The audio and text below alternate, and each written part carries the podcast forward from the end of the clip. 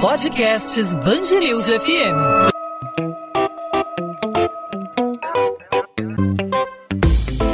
Dois às 20, com Maurício Bastos e Luana Bernardes. Oferecimento Cultura Inglesa. Inglês com cursos ao vivo pela internet, que incentiva, desenvolve e move você. Esse ano de 2020 foi um divisor de águas em muitos aspectos, né? principalmente na nossa forma de consumo.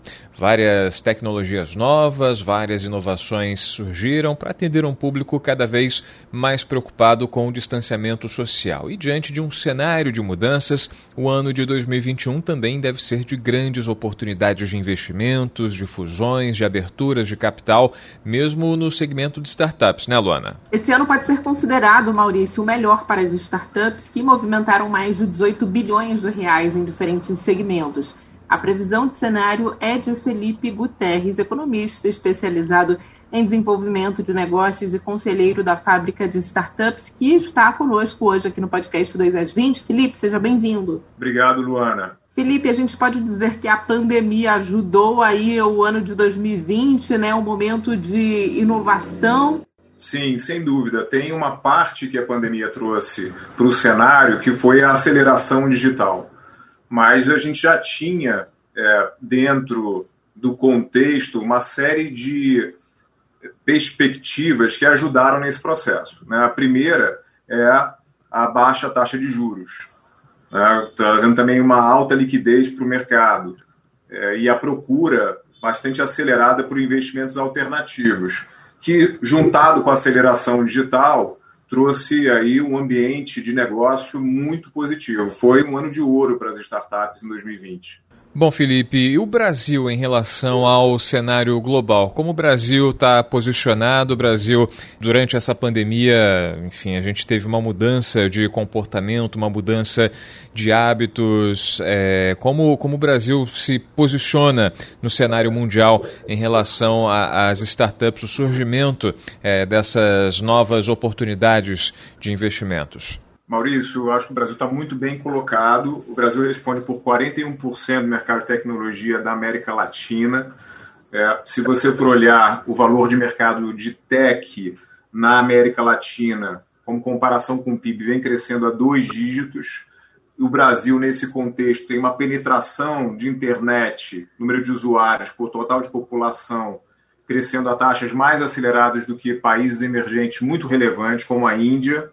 Então, é, quando você soma esse contexto com é, o contexto da maturidade do ecossistema de inovação brasileiro, com a presença do empreendedor, da startup, dos fundos de venture capital, dos anjos, dos private equities, você começa a entender a dinâmica que esse ecossistema tem tomado nos últimos anos e vai continuar nesse, nessa mesma direção positiva.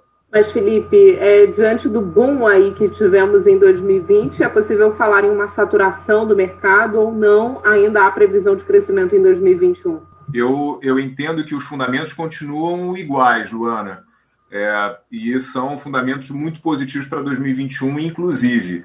Eu acho que tem uma série de comportamentos do consumidor que mudaram com a pandemia, mas se consolidaram novas tecnologias que foram é, implementadas e continuarão é, aí dentro do mercado, e isso viabiliza uma série de oportunidades de negócio, de investimentos novos, de fusões e aquisições e até abertura de capital que a gente tem visto é, até para o segmento de startups já em 2020. Quando você soma isso, uma perspectiva de crescimento do PIB em 2021, você, de novo, reforça um ambiente positivo para que os negócios continuem andando bem. Felipe Guterres, eu estou aqui fazendo um exercício de viajar um pouco no tempo, né? Estou voltando a um, mais ou menos uma, uma década, duas décadas atrás. Eu lembro de uma, eu lembro de um slogan no momento de crise financeira do país. O slogan dizia o seguinte: "Com crise se cresce", né? E muita gente fala que para vencer a crise só a criatividade. E acho que esse ano de 2020 ele mostrou mais ou menos que isso, isso é uma verdade. Né? É, apesar de ser um slogan antigo, ele traduz uma verdade que as pessoas, para tentar se virar, enfim, literalmente tem que ter boas ideias, se concentrar e tentar tirar as ideias do papel e colocar na prática. O que, que a pessoa, para dar início a uma startup, para empreender é, de maneira digital, deve fazer? O que, que ela tem que ter? Existe alguma, alguma retaguarda financeira? Enfim, para quem quer se jogar nesse mundo, qual é a dica que você dá? Eu acho que a primeira, o primeiro ponto, Maurício, é entender, ter uma boa leitura das oportunidades. Né? Qual é o, o, problema que você quer resolver, que solução que você quer trazer é, para aquele problema que você identificou. É, com isso, você cria é, uma ideia, essa ideia você vai minimamente construindo um protótipo, trazendo pessoas é, que também têm competências importantes para essa trajetória para dentro do projeto, e aí você caminha com essa ideia é, para normalmente você financia isso com recursos de amigos e família, esse é o, é o, é caminho tradicional, mas você pode também já trazer alguns investidores anjo para você começar a fazer um produto é, minimamente viável e fazer os testes, e aí você, é, depois de ter esse, esse produto testado, colocar no mercado e, e começar o projeto propriamente dito. Mas a primeira identificação é dessa questão do mercado. Mas mais do que isso, né, Maurício? Eu acho que tem um, um, um ponto é, relevante nessa história toda, né, tanto das oportunidades quanto da crise, que é o sonho. A gente nunca pode deixar de sonhar. E, e aí, quando você identifica uma oportunidade, o sonho impulsiona também na prática as atividades que você tem que fazer para que esse projeto vá para frente. Pois é, Felipe. Então a gente falava antes do, do nosso papo, né? A gente estava fora do ar, a gente não estava gravando ainda. Falava sobre o Zoom. A gente hoje em dia utiliza não só o Zoom como outros programas, né, outros softwares de, de reunião, em que a gente tem a possibilidade de acompanhar é, o áudio e o vídeo, olhar frente a frente com a pessoa que está a quilômetros de distância, que está em outro estado, que está em outro país, e a gente falava né, da, da, das ações do Zoom que estão superiores aí na, nas bolsas de valores a, a, a companhias aéreas. Né? Acho que o teu raciocínio vai bem por aí. É uma oportunidade que surgiu e o investimento em solução para um problema que se apresentava de maneira insolúvel e se tornou cada vez mais portátil, né? Enfim, você pode fazer uma reunião de qualquer canto, olhando para o computador ou para o celular, né? Com certeza, Maurício. É, é, o que eu chamo das inovações pandêmicas, né?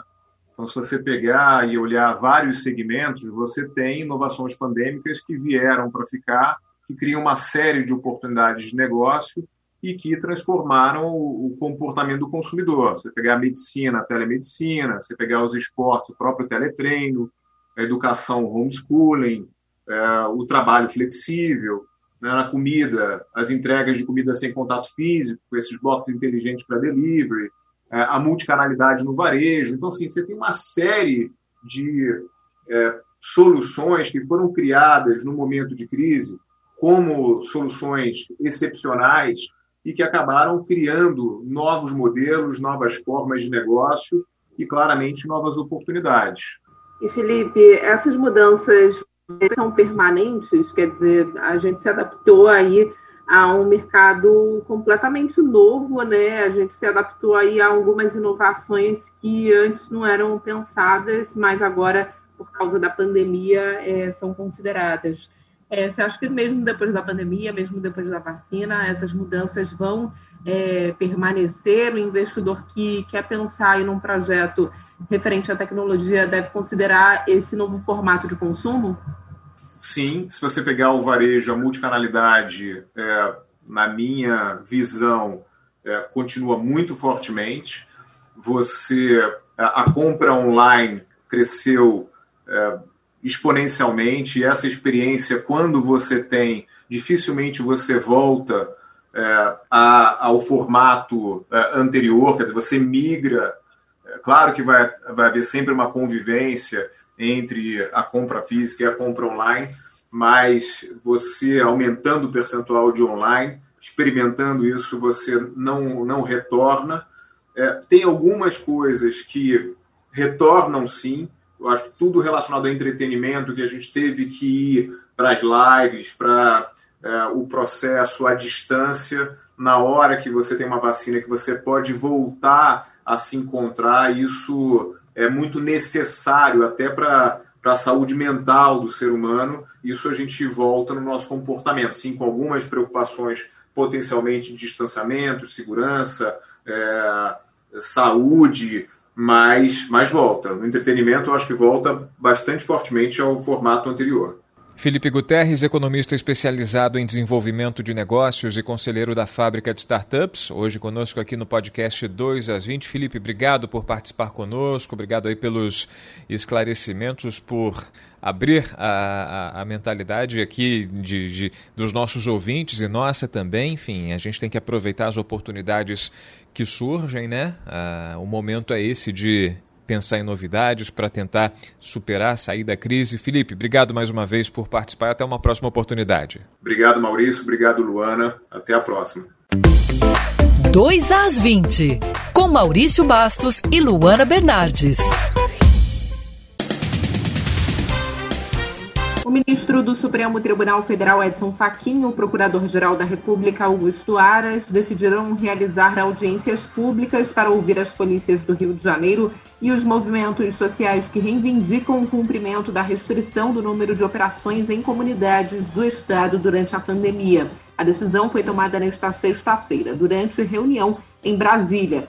Nesta quinta-feira, o governador em exercício Cláudio Castro participou de um encontro virtual com Aras e representantes dos Ministérios Públicos Federal e Estadual, além das polícias federal, civil e militar. Na ocasião, os secretários das Forças de Segurança do Estado afirmaram que as determinações estão sendo cumpridas integralmente e que protocolos têm sido adotados antes, durante e após as ações para dar mais transparência. Uma das filhas afetivas da deputada federal Flor de Lis afirma que o pastor Anderson do Carmo chegou a descobrir um plano de morte contra ele antes mesmo do crime, que aconteceu em junho do ano passado. A declaração foi dada durante a quarta audiência sobre a morte do marido da deputada federal Flor de Lis nesta sexta-feira, no Fórum de Niterói, na região metropolitana do Rio. Roberto dos Santos disse que Anderson teria contado para o pastor Carlos Ubiraci que descobriu, no rascunho de um aparelho eletrônico, a articulação para matá-lo.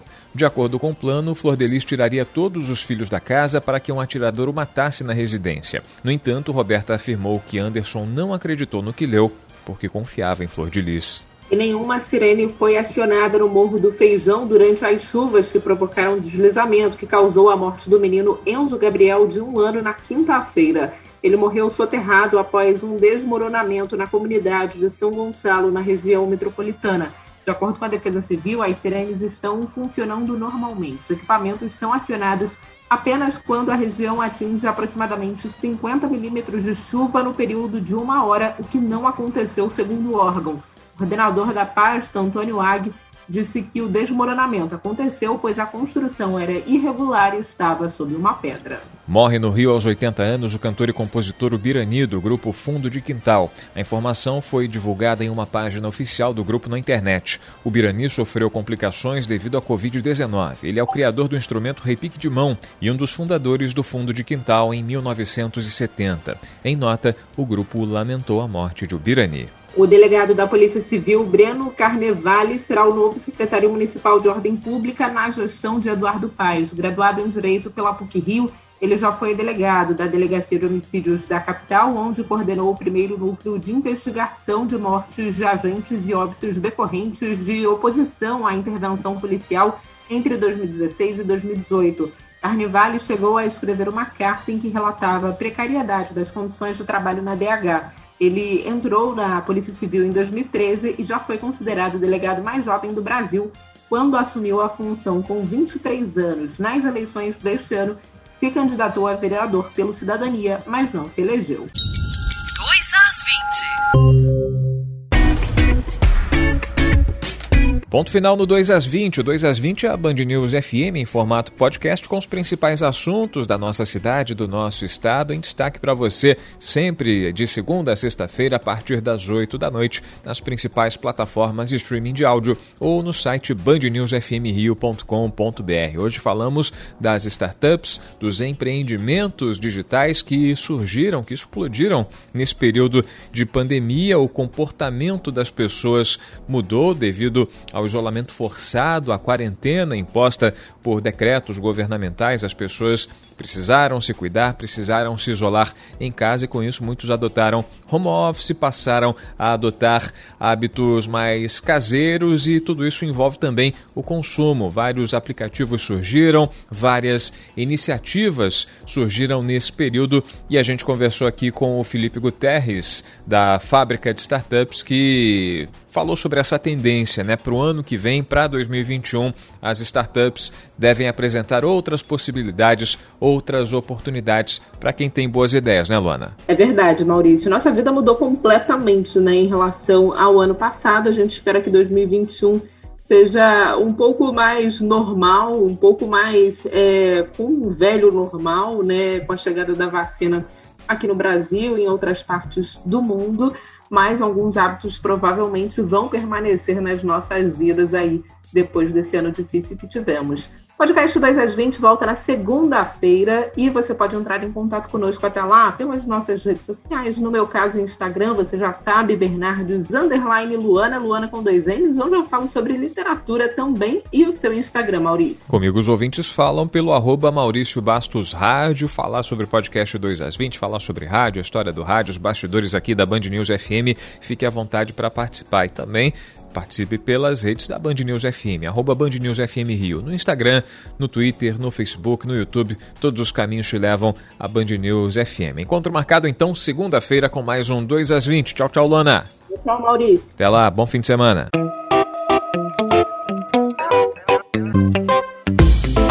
Dois às 20, com Maurício Bastos e Luana Bernardes.